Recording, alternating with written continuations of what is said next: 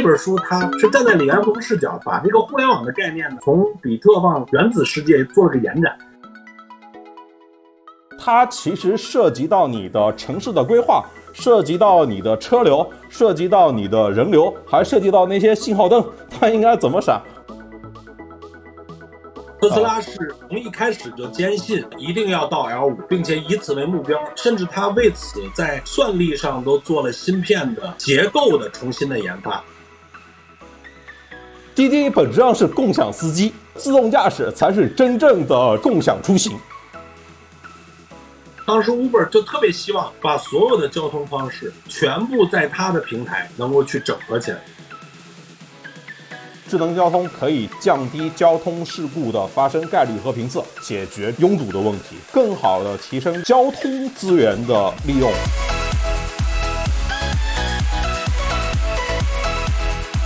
之前说那个为什么要做阿里云，然后为什么要做智能革命？他举了一个例子啊，就是我觉得很好的，也是关于这个交通的例子啊。他说这个世界上最遥远的距离啊，就是那个马路上面那个红绿灯。和上面那个摄像头的距离，虽然它们同样的在一根杆子上，但是它们的信息是不互通的。我其实首先对于这个企业家写书这个事情啊，我觉得还是比较佩服的，能够在这么忙的时间里面来写书。这其实是他的第四本书，他写的第一本书是一九九八年写的，在他还没有回国创业的时候写的就是硅谷的那一些创新的实践，就像苹果啦、甲骨文啦、英特尔啊那些公司。其实想给中国介绍外面的一些高科技的公司，他们怎样做商业的。在后来呢就是二零零七年写的这本，就是当百度应该是从一五年嘛喊出是人工智能，就是喊出 AI 之后，一七年的时候他写了一本书，就是写了哎智能革命。智能革命呢，他写的就是这个人工智能的前世今生，然后。再到去年，去年又写了《智能经济》这本书，我觉得写百度的故事还是比较多的。就这本书跟百度的业态贴的比较近的。这本书他写的就是人工智能怎么成为社会的新基建。不过我觉得就是到写这一本智能交通的时候，他的讨论就是更加的垂直和深入一些。智能革命、智能经济、智能交通。就是你如果把这几本书串起来，其实是四个大文本，这四个大的文本里边记录了基本上李彦宏可能在阶段性的要思考表达的和一些结构吧。就是这个其实是很有意思的，就它串起来看，跟时间搁在一起，就变成了一个有意思的东西。还是应该鼓励老板们经常写写书，要不然以后我们都不好挖，是吧？就是对你说像我这种，就是作为这种考古挖掘这个人员，你看这个。百度的老板还是很有分享精神的。我上次去采访那个崔山的时候，他还送了我一本他写的书，嗯，签名版哦，《汉家儿郎霍去病》。这相当于是小说吧？呃，对，但我觉得写的非常严谨的那个小说。就然后这本书里，我觉得比较好玩的一个点就是说李彦宏他为什么写书？大家那个知道李彦宏老师当时在北大本科时候读的是什么专业吗？就是因为他在就就是图书馆嘛，大家知道北大的图书馆出人才，对不对？这个，然后就是说他本科专业读的就是这个信息管理，学的呢就是怎么去建立一套庞大的这个知识管理体系。只不过后来啊，他被这个计算机化了而已。他说，如果没有互联网，今天他可能就会坐在某个大学的图书馆里，日复一日的给这些图书撰写目录吧。对，这个挺挺适合后来搞搜索。我其实啊，在之前，我估计李彦宏应该又要写一本了。很多人就觉得他肯定就要讲这个自动驾驶，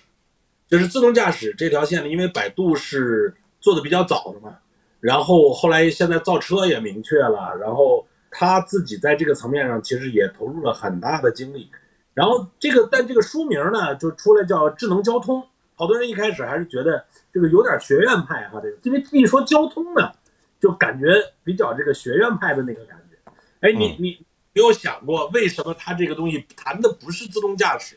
谈的是这个智能交通这个概念？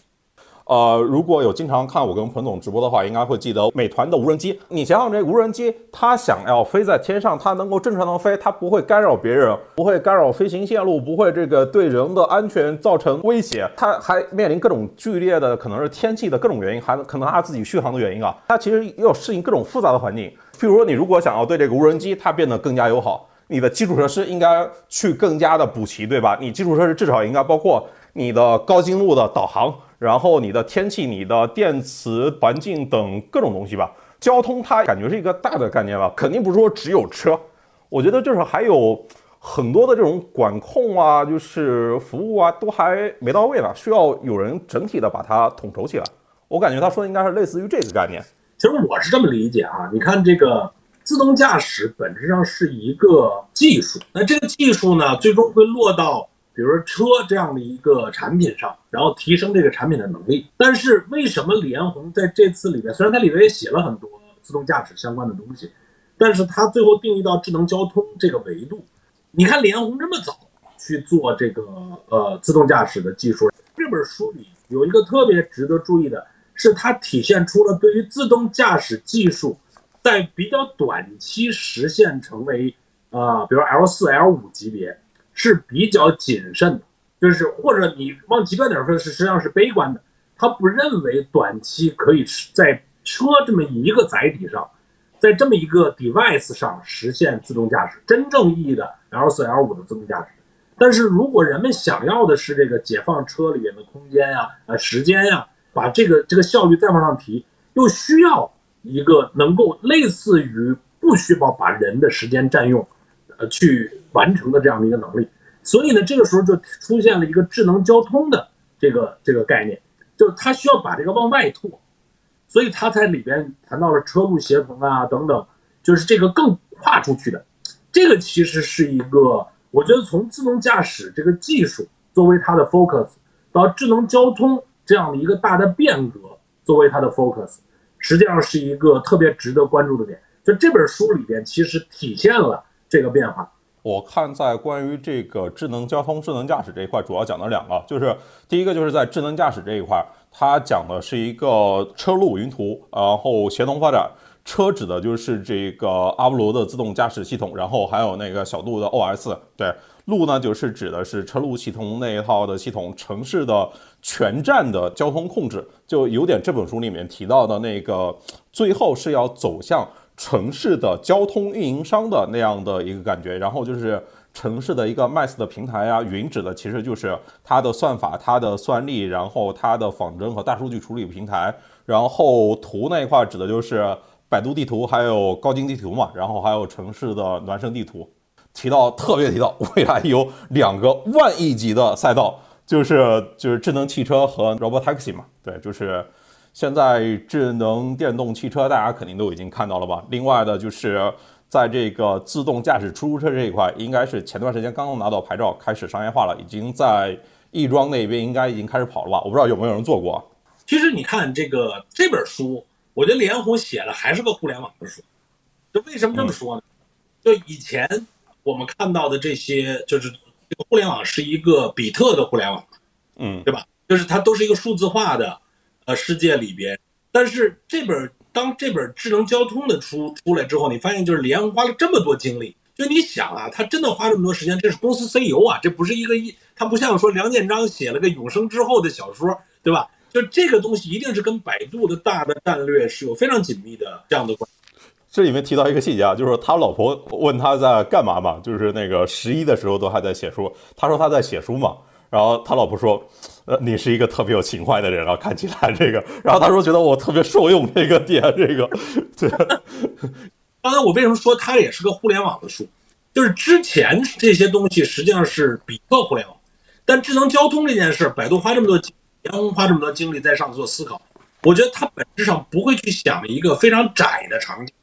它一定要想一个非常大，并且对这个世界要有足够影响的东西，就是这个才符合嘛。因为毕竟都是这么大公司的这个老板了，就是他不可能只是去想一个非常小和狭窄的事儿。那这不就是一个原子世界的互联网？交通其实就是原子互联世界里互联的一种方式嘛，对吧？就是以前那个。呃，以前的这个原子世界的互联网就是路，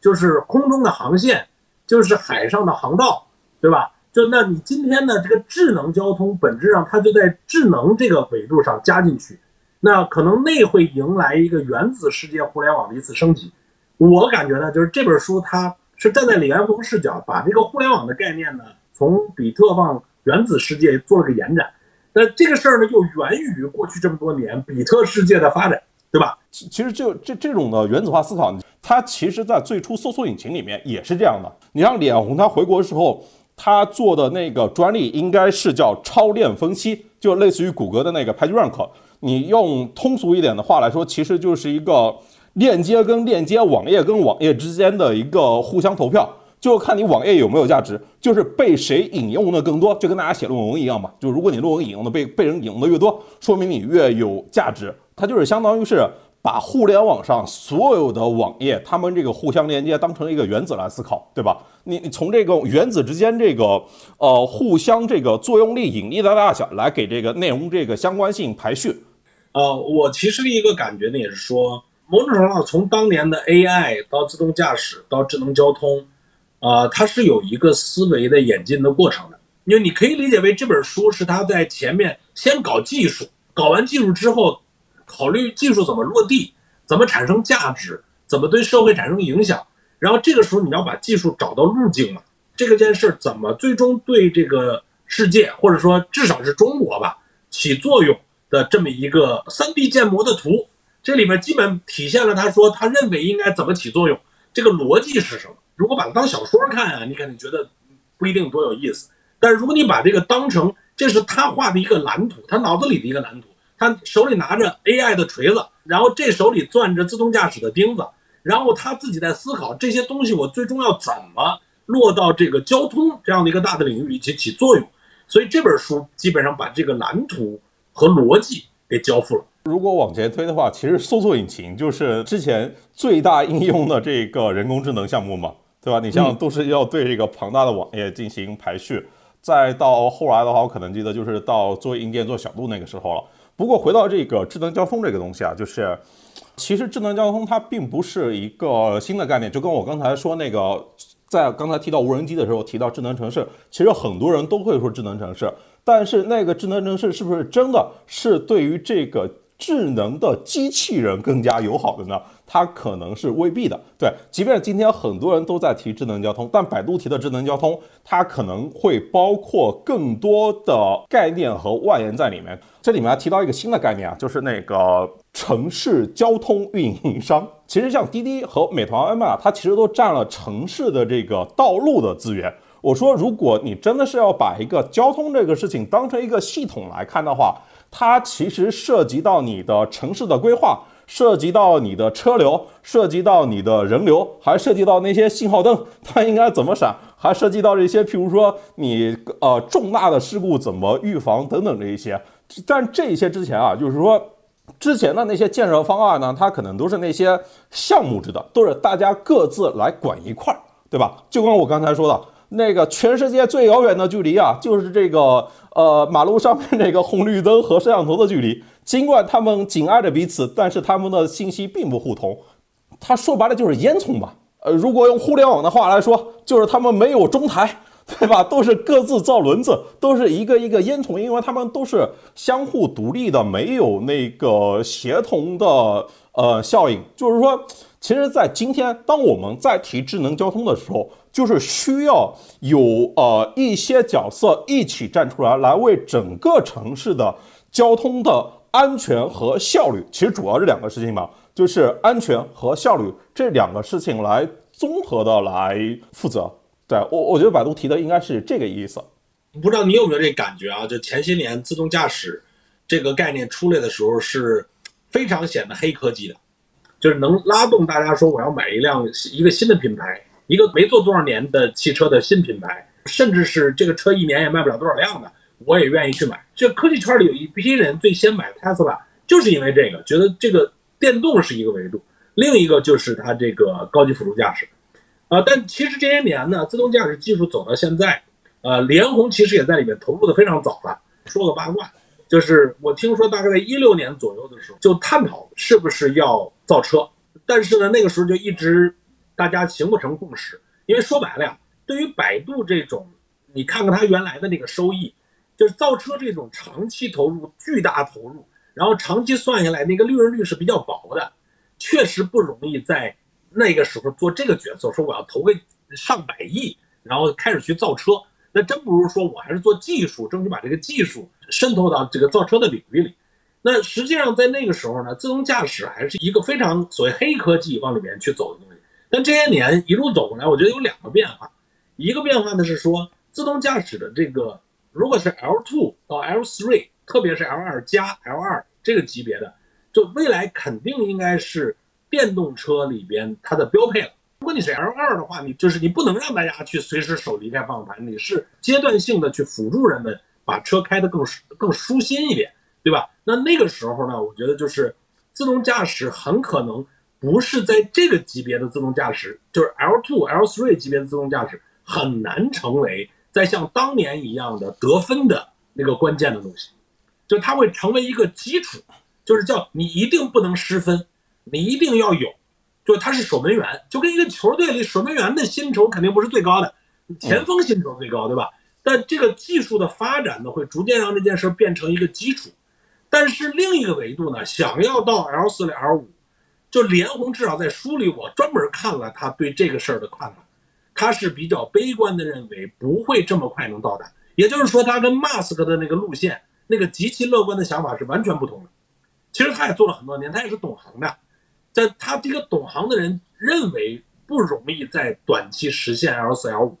会相当长期在 L two L three，所以在这个时候呢，你也可以想见，只标着自动驾驶这个就拿它当卖点肯定是不合适的，但是需求肯定在啊，它那个阿波罗呀等等，肯定也还是需求，因为还有那么多传统的车企，还有那么多新的力量要要把这个变成一个基础能力嘛，那这个时候是它的阿波罗起作用的地方。那另一方面呢，他自己的造车呢也在尝试，但必须要把这件事往外想，所以才想到了智能交通。我觉得这个大的系统，你刚才说的那点很重要，就是呃，如果是自动驾驶技术的绝对突破，这是一种技术英雄主义的点状突破，你也能实现智能交通。但联红的智能交通里边，其实不是靠自动驾驶的绝对突破，是车路协同。一系列的相关东西画一个大圈儿，去让它在那个技术不能绝对突破的时候，能够让它相对的呃在效率上得到呃指数级的提升。所以这个实际上是在过去这些年你可以观察到的一个思路的变化。对，其实就是自动驾驶。我们都在提自动驾驶的时候，自动驾驶的终局它是什么呢？它就是智能汽车吗？其实未必的吧。就像我们刚才讲那个城市运营商的那个案例是一样的，就是。如果是一个城市的正常这个交通环境里面，大家想一想，它是除了车之外，它还有人，它还有路，它还有这个环境，对吧？它至少有四个关键的参与因素，车只是其中的一个。就是智能汽车是这个智能交通的其中的一个部分，智能交通呢又是整个智能城市的一个组成部分，大概是这样的一个顺序的关系。而且，即便是在自动驾驶眼镜路线上，百度的自动驾驶的路线跟特斯拉的自动驾驶路线其实也是不一样的。像百度这种以互联网公司这种代表的呢，就是它其实想要的，尽管知道很难，但它其实想要的其实是还是想往那个终极目标是要往真的那个无人驾驶那边去走的。就譬如说，他现在那个 Robotaxi 就是在做类似的事情，就是它起步可能就是在 L 四这个阶段，但是它它肯定会先不断的划分场景啊，就是先在呃特定城市的那些封闭路段里面，或者说半封闭的路段里面来进行这些事情，从限定场景开始这个无人驾驶的起步。但是像特斯拉这种呢，它其实一开始的出发点就是 Two 或者 L three，就是它是其实是一个辅助驾驶的状态，就是这这两个不一样的路线啊。对，当当然 L 四 L 五肯定是所有人的目标。这个对，不是，我觉得那个特斯拉特斯拉实际上是非常激进的，特斯拉是从一开始就坚信，呃，一定要到 L 五，并且以此为目标，甚至他为此在算力上都做了芯片的呃结构的重新的研发。就是它是非常第一性原理的，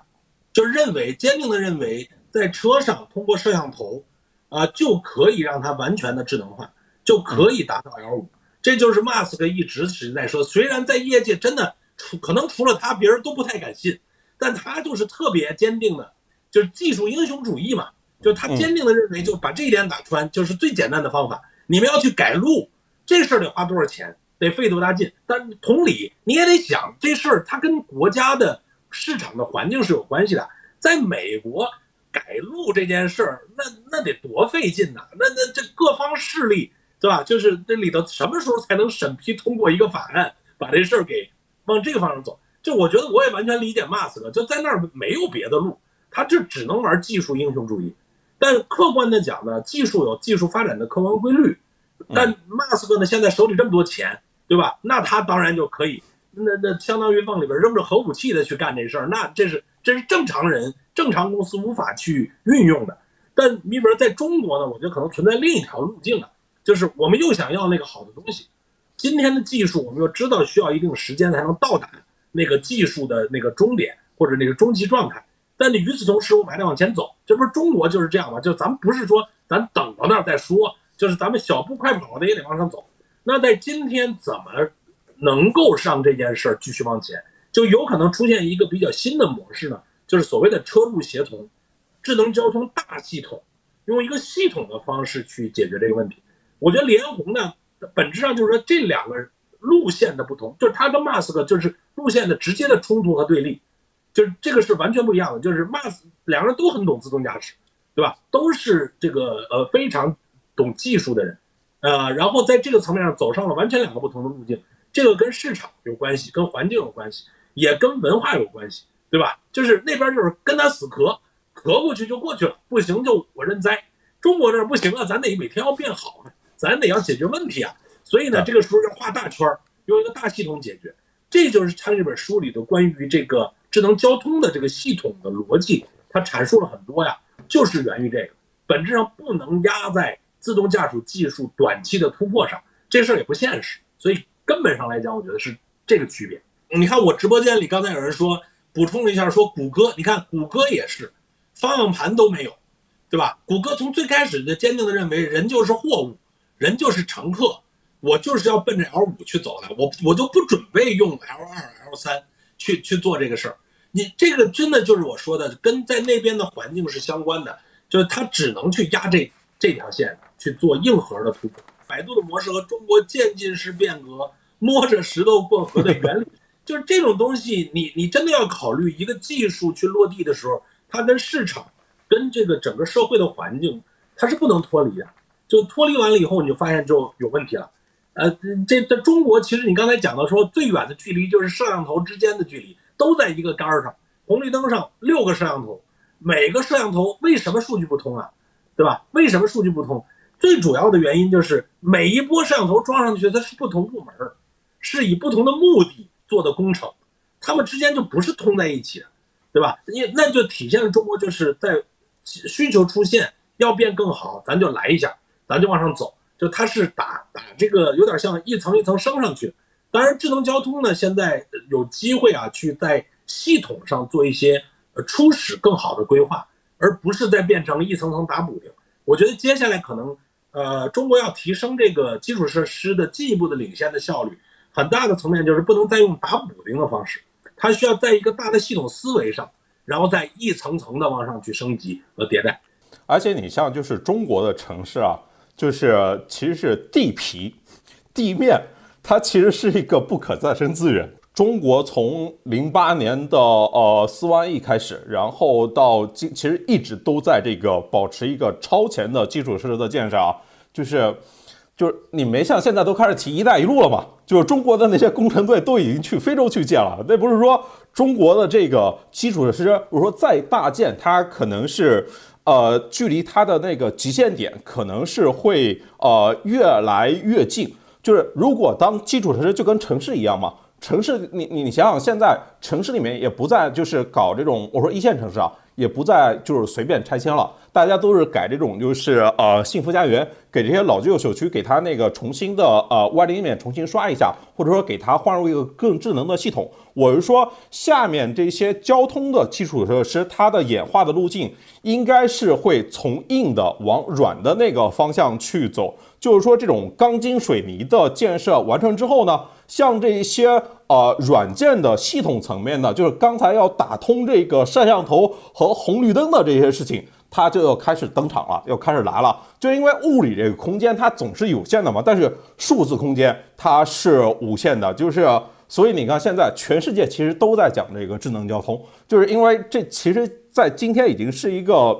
呃，行业共识了，所以现在就是需要从硬到软，就是需要让水泥加上智能嘛。就二十年前，刚才不是提梁建章嘛？梁建章和沈南鹏二在二十年前携程网讲的故事，就是水泥加鼠标，水泥的工作完成了，让鼠标的工作更多的参与进来。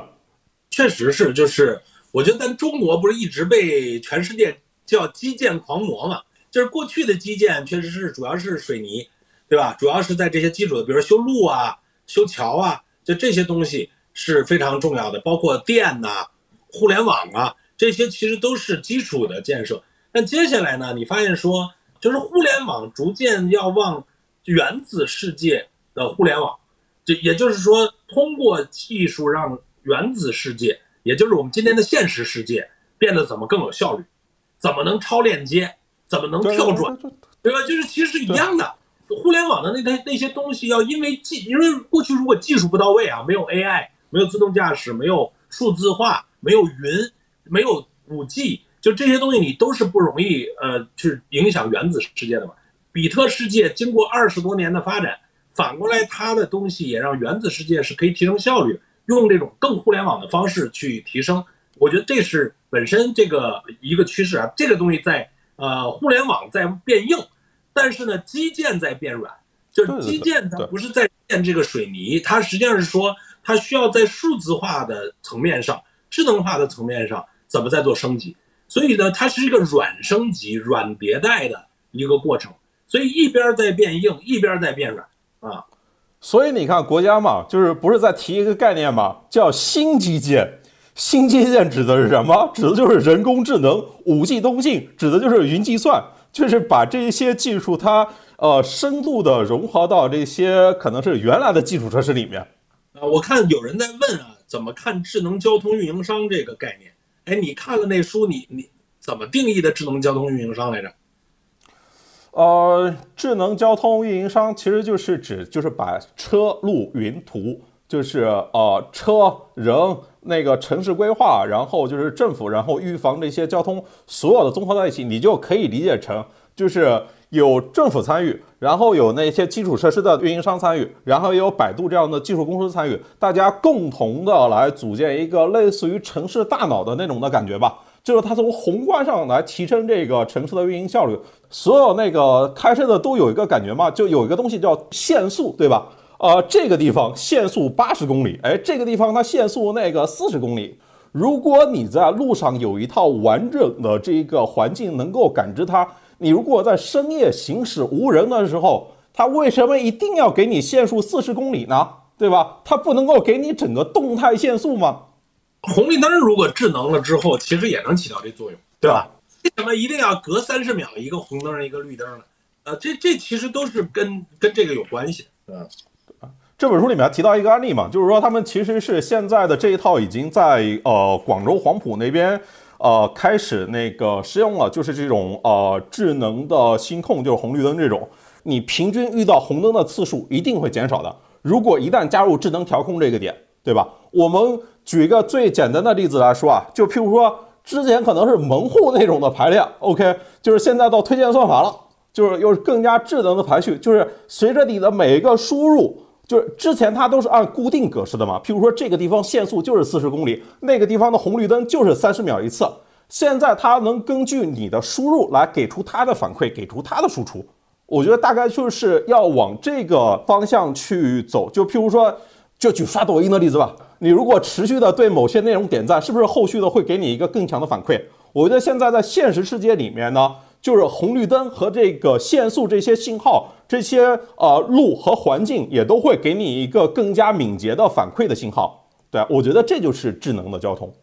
当然，这只是从其中的一部分啊。我们应该聊的是那个叫交通即服务。然后在这个上面呢，它其实是分很多层的。比如说政府肯定在里边是非常重要的主导的那一层，但是这再往下呢，你也有公共交通的、私人交通的。私人出行的也有这种跟数据啊、互联网啊、技术啊相关的，就是它其实不是说某一家最后变成了智能交通的运营商，那这个在中国你很难想象说是哪一家最后就干了这个事儿，就是它其实是就是 mobility as service，就是这个东西它最终往下落的话，它需要有这个对此事运营的一套体系，就它里边是有一级一级的。人一起参与，才能把这事儿有效的运营起来。因为它不是这个基础设施就不是像原来建好了，然后你只需要定期维护就好。这个事儿是它实时的在里边，数据是在不断的变化，对吧？然后你才能把它最优，就很难有一家把所有的东西全都解决，它需要有一套全新的体系。当然，我觉得这连红在这个书里呢，应该是肯定也花了很多章节在在说这个东西啊，因为这个事儿以前不存在。为什么我说他在画图纸啊？这本书实际上是他画了一个他认为脑子里比较合理的一个图纸的样子，就是先把它文本化了，变成了一个文本，啊，这个我觉得变成文本是件好事儿啊，要不然这得做多少次演讲，跟领导做多少次汇报才能把这事儿说清楚，对吧？你现在变成这么一个体系，我觉得倒比较省劲儿。这本书里面就是。呃，提到就是智能交通将会给社会带来的改变，它可能是说主要会有三个大方面，我们可以来一个一个过一下。就是说，我看里面提到第一个点，就是说自动驾驶将会呃可以比较大幅度的来降低这个城市的交通事故，每年这个因为交通事故死亡的人可能有一百三十五万，因为就是大部分的这个交通事故啊，应该百分之九十以上。它都是由人为来造成的，对吧？就是如果是由自动驾驶来介入的话，它肯定是这种辅助的驾驶啊，肯定比纯的一个人凭自己的经验来驾驶，应该会来的更加的安全。然后另外一个呢，就是这种高级别的自动驾驶，它其实这个场景不断的可以扩大，然后就是说，其实人和车之间路权更好的分配嘛。你像高速公路，因为它这个封闭性。所以，其实高速公路里面发生的交通事故是要远远低于这个人车混行的这个普通道路的。呃，就是人其实是最容易出错，技术都比人靠谱。就第一个问题就是说，哎，就是如果是有智能交通的话，的确是可以降低这个社会交通事故发生的概率和这个频次。第二个点呢，就是说智能交通它能够有效的去解决这个拥堵问题，就是我们刚才聊的这个红绿灯和这个摄像头。它如果用专业些术语来说，叫什么？这就叫这个车路协同、自适应的智能信控，它可以让这个交通的效率来提升嘛？其实就是说，让这个红绿灯通过那个摄像头来数这个路上的车。然后呢，这个车它也在计算那个红绿灯它有多少秒，就是通过这种车和路协同的方式呢，来调整系统呢肯定会知道啊这条路上哎实时呃跑了多少车，然后它来智能的来调节这个红绿灯的时长，对不对？它就会降低大家平均的道路的那个时间嘛。就刚才你说的，就是把路和车协同起来。原来他给我讲过，那些路灯杆儿其实都已经是智能化。和对跟这个智能化的车之间可协同的这样的这个路灯杆了，就那个东西，你说白了，呃，你你也许它的定位都会变得更精准，是吧？你因为你不是完全靠这个厘米级的这个高精地图，并且在这个过程中呢，很多的这个数据是可以非常进场的去传输的，所以这件事儿呢，我觉得就是在中国这个环境下，它是有可能在不断的这个基建在一代代升级，然后我们又。比较愿意拥抱一些呃更好的这个东西，但我又这个时候未必非得要等技术的绝对成熟。其实说白了还是这样的一个逻辑在推动。其实现在已经不断在试点了。这本书里面还提到那个，你刚刚不是提雄关嘛？就是从北京到雄关的，就是高速公路，百度还就是专门参与其中的一条智慧高速公路的建设，就是那种可以是一个全天候的车路协同，就是。通过把各照明的设备、情报板、摄像机，然后智能音箱，就是就各种的要素，就就是让路也智能，是就是更好的一个实验场景嘛。当然这是很未来的事情了。现在这个智能交通主要还是在这种车这个层面上，先是从智能的车开始，就是电动车就更容易变成智能嘛，然后它也可以减少燃油的消耗。再然后呢，就是让这个路也联网，就是车先电动化，然后智能化，让路开始也联网化。同时呢，就是因为这种大的交通这个系统，然后就刚才譬如说提到那个 Mass，它可以让人的出行其实有更多选择。对，以后我可能就是充个月费，我我选择某个出行包，不一定一定要去开私家车。这其实就是智能交通可以给这个社会它带来的变化，它至少可以解决三个层面的问题，就是第一个人的生命安全问题，然后就是可以降低交通事故的发生概率和频次。然后第二个呢，就是解决拥堵的问题，就是是就是红绿灯啊这些自适应信号灯系统啊，就是比如说你让灯来数车，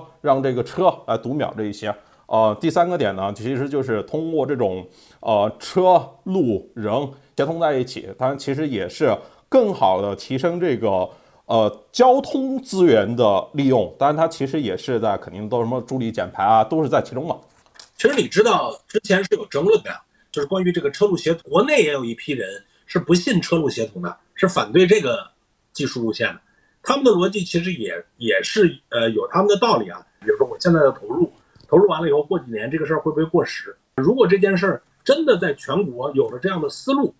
用这种智能交通的车路协同大系统的角度去解决所谓的物理世界的，对吧？原子互联网的升级问题。那你关键就中国的车多人多，就是你你这样的你的这个成本其实是可以被摊掉的，而且它另一个好处呢，就是说你在车本身上要增加的算力，增加的成本，也就是说自动驾驶基础型的自动驾驶的成本就不用一路走到顶。那你比如说你要上面加这个无限的算力，让车本身具备极强的运算能力，非常高的成本，基础上是搭好之后，你所有上面跑的东西。你用的 L two 级别的 L two 加，其实一协同，那这样呢，就是越多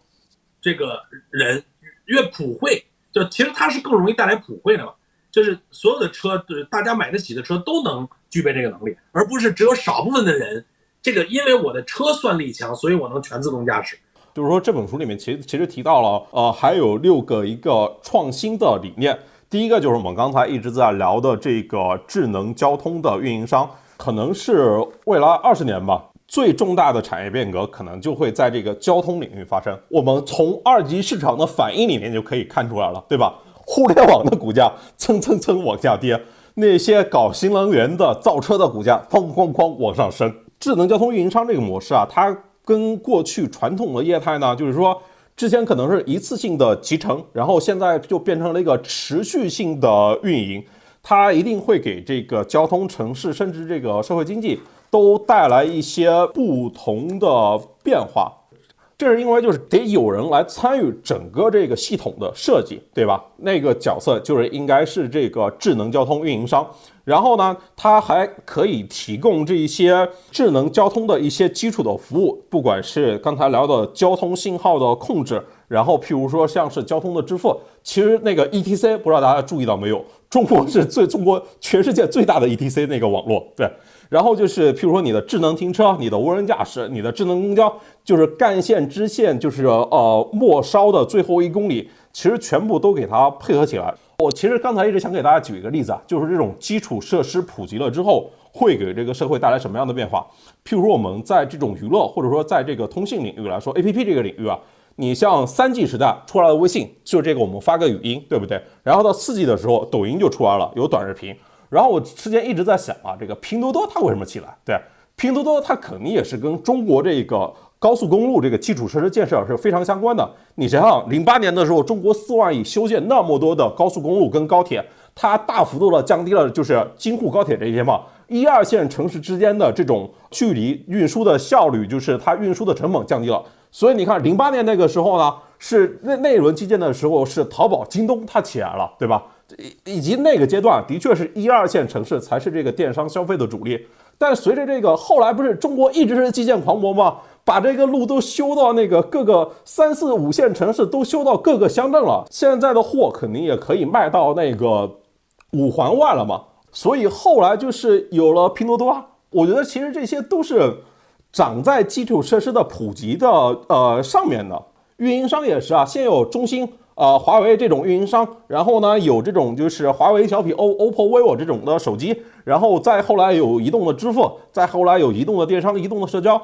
我觉得这些都是一层层往前去推进的。而且刚才不是说嘛，今天的市场已经明显，互联网可能不是下一个时代的主角了，大交通才是。那么在大交通领域里面，在智能交通这个范畴里面。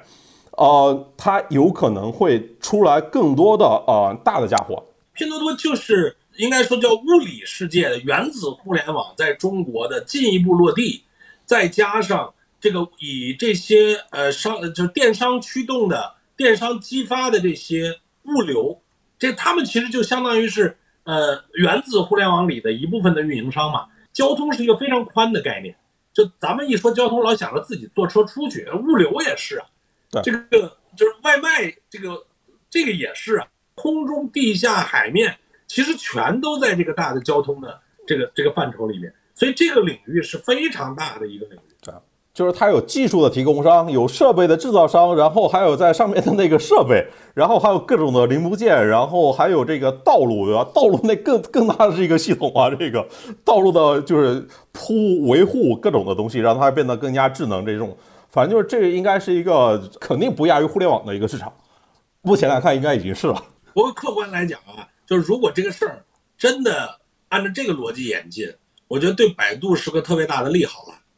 你你可以想见，就是这思路它都是按照这个来的，就代表这家公司往这个方向在组织它的能力和体系去往这儿推进。如果这件事儿真成了中国未来在这个基础设施升级里边的重要的一个维度，那我觉得就是百度的这个就真的跟以前的什么搜索呀什么这样的东西就完全是不一样了。就就是你换句话说，那当年叫比特互联网公司。就未来要变成原子互联网公司智能交通、智能交通其实指的就是人工智能在交通领域的应用。只是之前的人工智能，它是应用在这个短视频里面，应用在信息流里面，对吧？后来还应用到人和人的匹配上，现在是要应用到交通领域。刚才提了，呃，不是提了六个概念吗？第一个是这个城市交通的运营商，另外概念呢，就是说在这个提升交通效率上面啊，它做了三个创新的实践。第一个呢，指的就是这种啊自适应的信号灯的控制。就刚才讲了很多例子啊，红绿灯那些事情。第二个呢，就是动态限速，就是为什么我夜里面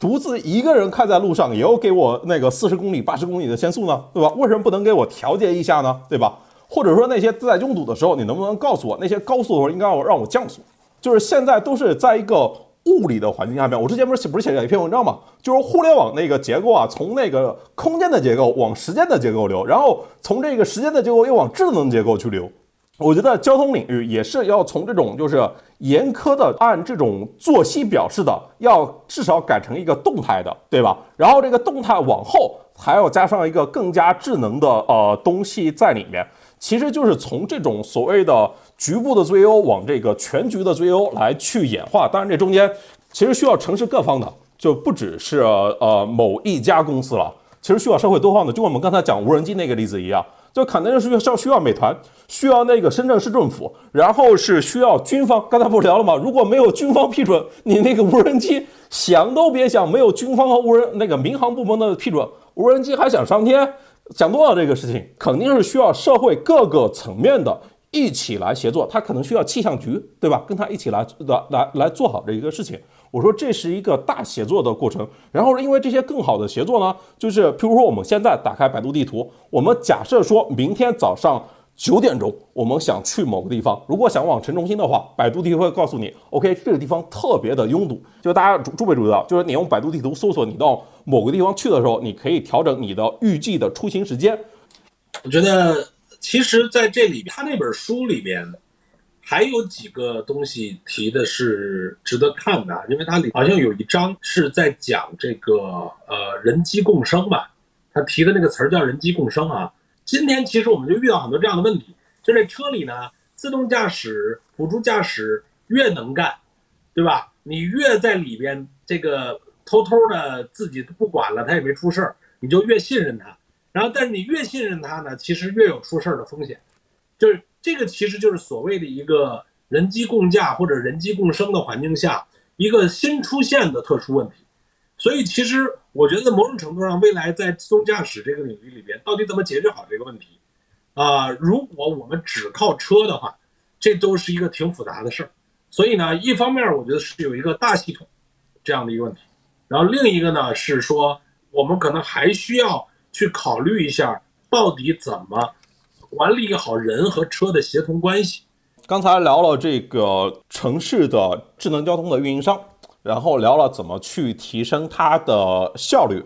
当有一个更好的车和路的环境之后，它其实可以让自动驾驶加大它的商用的规模。路已经是智能的，环境是智能的，然后还有个系统的运营商。你自动驾驶想要真的那个往前跑的话，肯定你光靠车不行啊，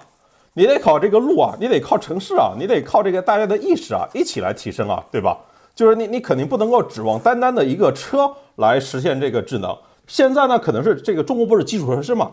我基础设施，我先国家打一个提前量，我先把那些就是那些红绿灯、摄像头、把道路、把这个雷达、把那些地图，我全部先给你搞智能了。然后咱们讲一个车路协同，我觉得它就是不管是在成本啊、安全啊、效率啊，都会有很大提升。然后这些都提升之后，我觉得自然可以达到一个效果，就是自动驾驶它运行的设计率和经济性上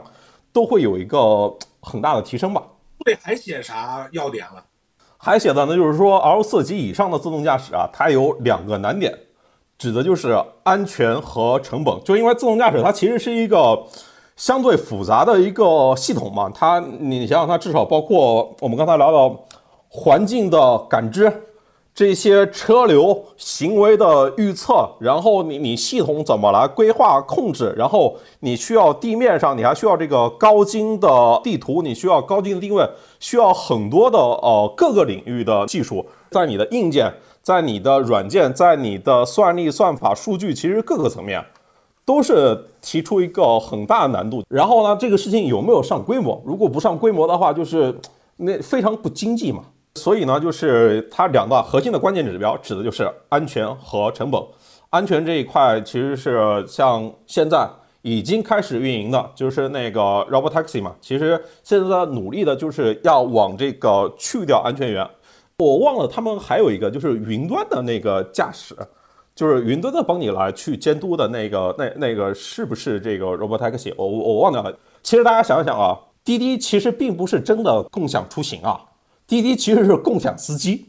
自动驾驶才是正儿八经的这个呃共享汽车。滴滴本质上是共享司机，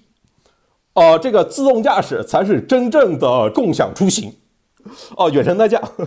人家共享的不是车，是司机，就是要解决这个安全嘛。然后另外一个就是它，你你得上了规模才能够去解决这个成本的问题嘛。但是说对一套呃程序算法来说呢，它。配合上 AI 技术、通信芯片技术啊，得得需要突破技术难关才能实现。但是，一旦实现了这个事情，它就可以被无限的批量的使用。就譬如说，像现在那个搜索引擎可能有十亿用户，推荐引擎可能也有十亿用户，对吧？其实都是这种人工智能项目里面，在不同领域的那个复用啊。它工开发这个系统的工程师几百人、上千人，撑死了吧？但可以供十亿人来使用。大概是这个意思，是，所以我就说嘛，就是联鸿这个智能交通啊，它里边的这套思维核心其实就是几个判断，一个是说自动驾驶的技术想要直接突破在 L 四 L 五是指数级增长的难度，并且这个难度上去之后，它的成本也会指数级的增加，所以这件事儿想让它能够快速的被全社会运用起来，进而带来这个这个。所谓的叫原子互联网的这个提升，安全就是你的可靠性嘛，成本其实就是这个东西有多少人能用嘛，所以他才会用这样的一个大系统的方式去谈车路协同啊等等这种方式去解决这两个问题，这样呢车上的这个智能化的成本可以降下来，然后路的智能化的成本，你如果那边普惠了全都用，它的成本就可以被摊了嘛，每过一辆车相当于都摊一次成本，这是高速。成本摊销嘛，其实是类似于这个思路，就是他们本质上我觉得是在于做了这么多年这个技术之后，他对这个技术未来的发展要有一个非常理性的判断，然后呢，咱还得要这个事儿得往前继续走，所以这个时候用什么方式呢？再加上结合中国的这样的环境、社会的环境和这个建设的环境，哎，所以形成了这样的一个东西。所以，我我觉得刚才你说这两点，就就正好映射了为什么是这样的一个技呃智能交通的一个蓝图吧。刚才聊不是有六大这个独创的理念吗？在这本书里呢，我们刚才聊了四个，大家还有印象吗？第一个指的就是城市，它将会出现一个智能交通的运营商。第二个点呢，就是说可以通过几个方面大幅度的来提升交通的效率。第三块呢，说的就是说，呃，车路协同这个事情呢，它可以加快自动驾驶大规模商用的这个进程。第四块呢，说的就是 L 四级以上的自动驾驶啊，它的两大难点就是安全和成本都会随着规模的增加而得到一个有效的呃解决。到第五个这个原创的这个理念，其实就是刚才聊的 MaaS 呃出行及服务，就是这个系统。它会帮你去整合各种的公共交通，就是说把你这个地铁啊、公交啊、出租车啊、共享单车啊、共享汽车网约车，其实就给你就匹配一个智能的路线嘛，智能给你一个智能出行的建议。就以后只是说它要将这个智能出行的建议变成一个呃服务，为用户提供门到门的出行服务。就是它可能只需要使用一个，比如说萝卜快跑，它只需要使用这一个软件，呃，就可以从 A 到 B。或者他使用百度地图就可以获得多种的，可能是出门的公交，后面的地铁，然后可能在后面有共享单车，在后面有司机接，就整个这一套，大家都可以通过预约，在一个系统里面来完成。然后我不知道你们现在有没有这个注意到，北京的公交车啊，终于发生了一点点变化，就是那个公交站台，它开始竖了一个液晶屏，它联网了。他告诉你下一班车即将在几点来。我来北京十年，我觉得这是一个非常大的进步。之前就在那边等等待，是大家都非常焦虑的一个状态。地铁里不就早就实现了吗？其实你刚才聊到这个出行即服务啊，换一个方式理解，就咱们那个逻辑说，就是比如叫原子互联网这样的一个逻辑，它就相当于说，你你说你在网上你搜一个东西，说我要我要找个东西。哇，比如那这个时候你你需要谁给你一个信息拓扑图或者一个路线图，你到那儿吗？你一定就是到搜索引擎啊，或者是到某个你熟悉的地方，然后你帮机就去找了吧。基本都是直接你不管过程的。但今天我们的出行，你是一定要思考过程的。你不可能说，因为你中间可能要换车呀，你中间可能要有转转接呀，要换地铁呀。就这些东西呢，尤其是那种复杂的，说我先要坐车到机场，然后要再坐一段飞机，然后坐完飞机以后又出来要挣个车，出了车了之后我可能还要怎么怎么样，就是这个里边呢，实际上是你是要管过程的，就是未来的出行即服务，就是你只需要知道想到你的目的地，然后呢，接下来你去到一个地方，然后你再出来就是目的地了，你不需要管过程。就跟彭总这个月要在深圳召开那个极客公园年度的创新大会。他大部分的嘉宾都得从北京坐飞机飞过去吧？你飞过去，你不可能自己买个飞机吧，对吧？你最多买张机票，对吧？那也是共享出行，对，就未来这些共享化是基础，就是大家是购买这个出行的服务，它不一定是你总不能自己去买个飞机、买个地铁吧？你总不能跟自己买个那个公交车吧，对吧？我觉得往后面就是是这种，然后它也可能是通过这种 MaaS 这个平台，让它它一站式的服务。因为它都帮你系统的解决好了嘛，也有可能就是那种类似于这种按月订阅付费的那种，就是以后你只需要在 MaaS 平台里面，你买一张月票，什么天上飞的、地下跑的、海里游的，全部搞定，以后就不不管了。这个只需要看看你要去哪。其实之前 Uber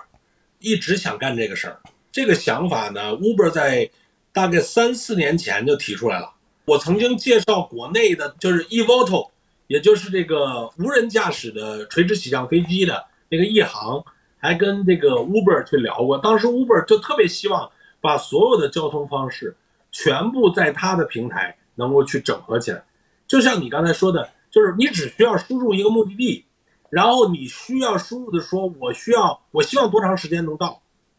那个空间是多大，我希望是 private 的还是跟别人能够共享的，我愿意承担的成本是怎么样的。就是你有一些这样的东西之后呢，哎，他就给你组合一个方案，这你就甭管是怎么回事了，你出门有车接上你或者一个交通工具，然后你最终就到再下来就是到地儿了。就是 Uber 当年就是有这样的一个设想，它相当于就是一个大的平台服务商嘛，就是所谓出行即服务的这个企业。那但是呢，就是在这件事儿里边，因为涉及到的链条是非常长的，这个链条非常长，然后甚至交通工具非常复杂，又非常割裂。所以呢，就是尤其在国外，就这种东西怎么整合？就 Uber 到现在还没有获得特别好的突破嘛。就未来中国呢，我觉得公共交通又是一个呃，在在国家的管理下的这样一体系。然后比如说，呃，未来的这种共享出行啊，也在过去这些年逐渐的有一些这样的基础，确实是有可能的，在呃交通和出行的层面出现一些新的商业模式，出的出现一些新的服务模式啊。这个就像你说的这个这个，比如说叫叫加班的那个月票啊，加班回家月票。那就是可能晚上九点，然后你大概那个价格是要贵一点，但是确保你能优先打到车，你不用等半个小时都排不到车，对吧？那你就这是有可能的，只要你能整合各种形态的这种东西，并且动态的调整，而且未来可能有自动驾驶的出租车，那就更司就没有司机资源的这个这个约束，也没有这个因为司机带来的成本的实时的上升，它就是一个稳定的，而且越多就成本越低。对吧？就是这个才能发挥规模还有优势。我觉得这个是未来有可能产生的变化。哎，你讲了五个了，第六个是啥呀？第六个其实刚才也说了，就是指百度地图的这个 ETA，就是指这个通行时间的智能的预估。就是用户他对于这个出行规划的预期都是刚刚好嘛？但我每次想到刚刚好，都忽略了我下楼等电梯的时间，然后就可能车都那个那个了。对，就是说，在如果你一个交通复杂的情况下面呢，就是你如果想要做到这个抵达时间刚刚好啊，它其实是一个非常非常大的挑战。譬如说在大山子那边，我之前每次去公园那边全他妈堵在大山子，后来我骑电动车就解决这个问题，打车每次都堵在那边。但是你这拥堵不是你的借口啊，对吧？你你率先打开百度地图看一看，晚上六点钟大山子那边就是不要靠近啊，那边就是一个拥堵的黑洞啊，这个事情这叫常识。住在附近的人是常识啊，但对于我们这种不住在附近的人，谁懂啊这个事情，对吧？对，以后就是接近六点钟要接近这边就提醒，一定要出警报。说你这个 你的你是不可能按时到达的，对对对对，所以就是说，在这个路线时长预估方面啊，就是你百度地图它可能会给你一个更智能的通行时间的那个预估体系。其实我重点看了看它结尾，就整个这本书的结尾的时候，他说了很多站在这个技术角度对未来的那些核心的判断，比如说他就认为 AI，咱们想象的那种综合的人工智能。就是，也就是说，带着情感的，能跟你聊天的，什么？他是他是不太信这个东西能在近期去实现，就认为这个东西没没有看没有看到实现的可能性，短期的可能性。所以它本质上的是说，AI 这个东西是需要落到一些更实际的场景里去起作用的，不是说 AI 没用，不是说 AI 这个不能够去当成红利，而是说你不能把它往科幻的角度无止境的想。你要把它落到实际的场景里去用，所以你看它落到自动驾驶，落到智能交通，本质上我觉得它的尾声啊，实际上是一种，就是做做这，你想 AI 它最早在中国开始推嘛，自动驾驶也推得非常早，就是这是一个这么多年实践完了之后的一个总结，就我对这个事儿的世界观形成了，对吧？形成了一个确定的世界观，然后中间对智能交通这件事儿是在这个世界观下。形成的一个推演和他认为应该去推动的方向，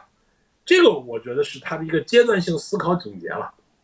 对，就是这本书其实在后记里面还提到一句话，我给大家读一遍啊。人工智能是一种实实在在的技术，它不是一个概念。人工智能呢，它也是一种思想，而不仅仅是具体的工程化的问题。只有从思想体系的高度加以认知，才有可能去谋全局。只有从这种实体技术的角度去加以思考，才能更好的付诸实践。当然，这个过程是漫长的。这本书也只是无数努力中的一点点的汇聚。好。那聊到这儿了，OK，拜拜拜拜，回头再聊了啊，回头再聊，拜拜。